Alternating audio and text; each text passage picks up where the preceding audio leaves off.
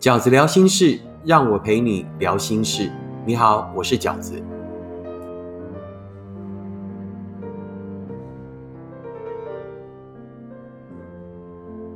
大家好，我是饺子。我们今天要聊的是对的人。当我们遇到了一个喜欢的人，我们都会很希望对方就是我们生命中里面的那一个对的人。然而，所谓对的人，是一种抽象的感觉吗？还是我们可以呃想办法让他有一些比较具体的标准，当做我们在遇到那一个人的时候的一个具体检查的指标呢？我觉得也许可以当做参考的八个对的人的标准。第一个标准是什么呢？就是相处自在没压力，相处自在没压力。那我所谓的相处自在没压力，并不是两个人刚开始交往的时候哦，因为啊，两个人在刚交往的时候，一定都有一些所谓的面具，会讲对方想听的话，会表现出对方喜欢的样子。绝大多数的人在刚开始的时候跟对方交往的时候，都会觉得是很美好的。所以，我在这里的相处自在没压力呢，是两个人在交往了一阵子以后。你发现，你竟然可以在他的面前开始素颜，也不会觉得有压力，甚至啊，可能对方呢，呃，在你面前呢，也开始了露出他平常私底下的样子，那你也觉得很自然、很舒服。对我来讲，所谓相处自在、没压力，最具体的形容，就是在你们相处了一段时间以后，你们可以依然就像刚开始认识的那样，面对一个话题，两个人可以滔滔不绝的聊天啊。针对那个那个话题呢，你一言我一语的，然后呢，呃，各自拓展了彼此的视野，甚至也让彼此呢，哎，又听到了一些新的观点。对于一个话题，两个人可以滔滔不绝，也可以在一个小小的空间里面，各自做着各自的事情，然后两个人不讲话，甚至是安安静静的一起听音乐，一起看电视，也不会觉得哇很尴尬。这就是两个人的相处自在，没压力。那我偶尔会收到一些读者的来信，就是说啊，我我很容易遇到自己很喜欢的人，就变得很惊，就怕这个呃会表现的不好，然后饺子我该怎么办？那事实上哦，我都认为你不用你不用刻意该怎么办哦，就说要引起对方的喜欢，要让对方觉得你很自然这件事情是你不用假装。当你遇到了一个人，你会开始紧张，开始不自然啊。如果那是你本来的个性的话，你就。你就展现你本来的样子，直到你发现原来那一个对的人，连看你这样手足无措的样子，他都会从别的角度去欣赏，他都会觉得你很可爱，他会觉得你很直朴，他会觉得你很自然，很自然而然的，你对于他的这个呃不自然，就会慢慢的变成自然，这就是对的人。我们从来都不需要努力的如何修正自己，去成为对方。心目中的那一个对的人，我们从来都不需要假装，从来都不需要隐藏，从来都不需要掩饰。你只要尽情的展现出真我。当你跟对方彼此都在那样的真我状态里，而依然觉得自然、觉得放松的时候，那他就是那一个对的人。我认为的第二个对的人的条件呢，就是愿意并且能够跟你沟通。什么叫做愿意？我们常常说，有的人很会讲话啊，那有的人就是可以针对一个话题呢滔滔不绝。那有的人呢就是比较口拙，有的人就是天生不会讲话的。那对我来讲，愿意，哈，愿意是呢，即便对方是呃不太懂得说话的，但是他也愿意呢，用他尽可能的能够跟你表达的方式跟你沟通。而你呢，也愿意让对方在尽量松懈的、没有压力的情况下，说出对方想说的话。好也就是说，这就是我我所谓的愿意，并且能够跟你沟通的愿意。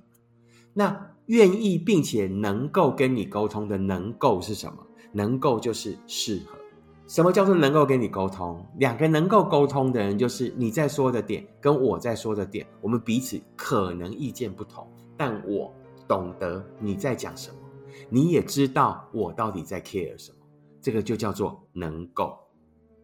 有很多人其实彼此吵了半天，讲了半天，还是听不懂对方的点在哪里，还是无法感同身受对方到底在乎的是什么。事实上，一个不能够跟你沟通的人，大多数都是因为你们并不适合。所以对我来讲，对的人的第二个条件就是：第一，他要愿意。好，即便口拙，他都愿意努力讲出来；即便你知道他口拙，你都愿意用最简单的智慧让他明白你想表述的。这个叫做愿意，彼此都是心悦诚服的，很愿意 open-minded 跟对方沟通，愿意，并且能够，能够是什么？能够是我们彼此真的都在同一个磁场里，我们彼此真的能够在同一个频率里。说出来，并且倾听对方想讲的话，这就是饺子想要跟各位分享的。对的人的第二个条件，就是愿意并且能够跟你沟通的人。饺子想要跟大家分享的第三个对的人的条件呢，就是在乎你的感受。一个在乎你的感受的人呢，具体显现出来的一定会有两个特质。第一，他因为在乎你的感受，所以他就会努力的专一。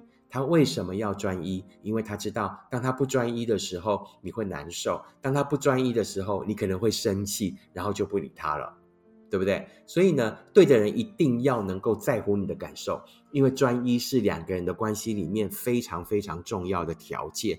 换句话说，一个不对你不能专一的人，一定就是一个不在乎你感受的人。一个在乎你的感受的人呢，会呈现出来的第二个特质就是呢。记得，因为我们不会天生就了解对方，我们都不会是彼此肚子里的蛔虫。所以，当我们在跟对方沟通的过程里面，可能表述过说我的底线是什么，我很在乎什么，或者我很希望什么。当我们彼此做了这样表达的表达以后，好，当你很勇敢的说出来，当你具体的说出来，你希望是什么以后，对方也要愿意记得。那为什么对方会记得？因为在乎。换句话说。对的人的第三个很重要的条件，就是他必须要在乎你的感受。一个在乎你的感受的人呢，才能够对你专一，才能够记得你所说的话。对的人的第四个条件就是尊重你。什么叫做尊重你呢？就是他不是王者，你也不是他的附属，或者说你不是他的公主，他也没有必要事事遵照你的吩咐。也就是说，彼此都能够懂得彼此尊重彼此是一个独立的个体。也就是呢，彼此都能够明白，在寻找幸福的这条路上，我们是最好的 partner。所以，我们也都懂得真正的尊重对方，懂得呃，把对方不是不是对方为自己的财产，不是对方为自己的附庸，而是真正的伙伴。一个真正懂得尊重你的人。一定会具体的展现出三个特质。第一，他会懂得尊重你的身体。这个呢，可能我是保守派，所以我一直都觉得，其实女生要去找一个真正会好好照顾你的男生，一定要找一个一开始懂得尊重你的身体的。你的身体是你人生最重要的财富。那我不是说所谓，我并不是主张什么婚前性行为或什么什么。但是据我所知，有很多这个这个男生可能第一次跟女生约会的时候就觊觎对方的身体。那对我来讲，一个第一次跟你约会、第一次跟你见面的男生就想要跟你上床的话，我个人认为，好，我保守，我认为九十九点九就不是对的人。一个真正对的人，一定是一个懂得尊重你的人，尊重你的什么？尊重你的身体。第二，他会懂得尊重你的人生。尊重你是一个独立的个体，尊重你在这个人生里面所有所有的决定，你才是真正的主人，而不是所有的规则由来由他来定，所有的事情由他说了算，所有的事情呢都是你配合他啊，他他就是耸耸肩，我就是这样，不是这种人啊。当你遇到了一个男生不肯为你做任何调整，然后呢就是告诉你我就是这样，然后一服呢你要不就听我的，要不然就算了，这样的人我一。一样可以给你保证，百分之九十九点九后面耐米无限个九，他不可能是对的人。一个懂得尊重你的人，第三件会呈现出来的态度呢，就是他也会懂得尊重你的梦想，而不是呢，啊，你决定跟我在一起，那就凡事以我为主，不是？你也有你的人生，你当然也可以有你的梦想。换言之，他必须是一个以懂得尊重你的人。懂得尊重你的人的第三个特质就是他会尊重你的梦想。他不一定要在你的梦想里面呢占有一个角色，可是他起码是一个懂得尊重并且支持你的梦想的人。一个懂得支持你的梦想的人，一定就是一个对的人。对的人的第五个条件就是愿意跟你分工合作。啊，事实上，我们常常在在恋恋人的口语里面会讲：“那我们一起吧，让我们在一起。”事实上，我觉得真正的生活里面很少是一起的。与其说是一起生活，倒不如说是分工合作。譬如说，即便我们是一起去玩、一起去旅行，也都必须要有之前的分工啊。可能是一个呃比较有路感的人，那他可能就是呃负责现场找路。但是呢，可能对方另外一个人呢，是我比较会做 paperwork 的人，那我可能就是做先前的一些资料的搜集跟计划。人生里面所谓的两个人在一起，大多数就是分工合作。所以呢，所谓对的人，一定也就是一个愿意跟你分工合作的人，而不是把所有的事情都交给你，好，所有的事情呢都由你去弄，呃，或者是呢只挑自己喜欢的，其他他懒得做的呢就不就就不做。一个对的人，一定是一个愿意，即便在他最不愿意做的事情里面，都可以跟你分工合作的人。那这种所谓人生的分工合作呢？我个人认为可能有两种，一种是做事情的分工合作，譬如我刚刚讲旅行，或者是啊这个呃将来进入婚姻生活里面的分担家务。好，那一个愿不愿意跟你分担家务的男人，事实上你在跟他交往的过程里面就应该要发现，他有没有跟你分工合作的习惯，也就是所谓你绝对不会突然发现他是一个啊神队友或是一个烂队友。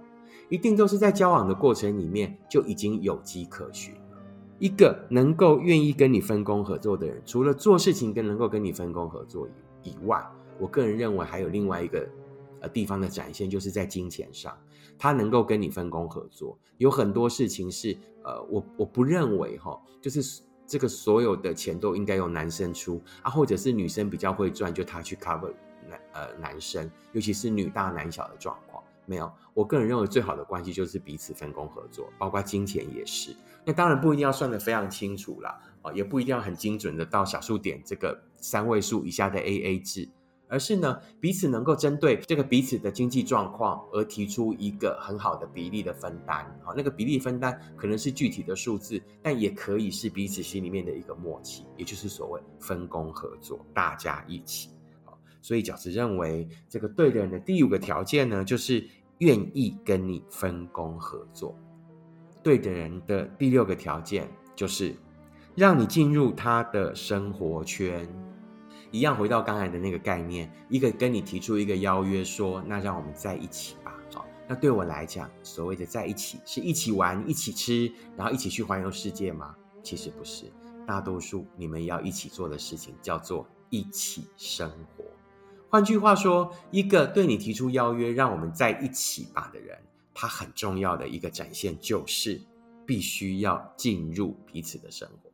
对的人的第六个条件就是让你进入他的生活圈，让你认识他的朋友，让你认识他的家人，让你呃邀请你进入他的世界，分享他生命的一切。当然啊，你也必须对他开放，邀请对方进入你的世界。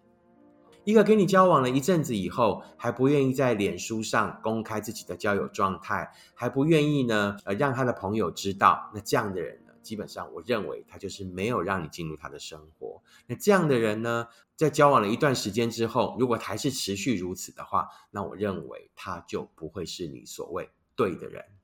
对的人的第七个条件就是必须要对这一份感情有时间表。所有快乐的感情，所有呃两个人在一起的生活，如果没有时间表的话，一个跟你没有时间表的人，他要的就只是短暂的快乐。一个愿意跟你在经营这一份感情的的人，跟你讨论接下来的时间表的人，好，有时间表才是经营幸福。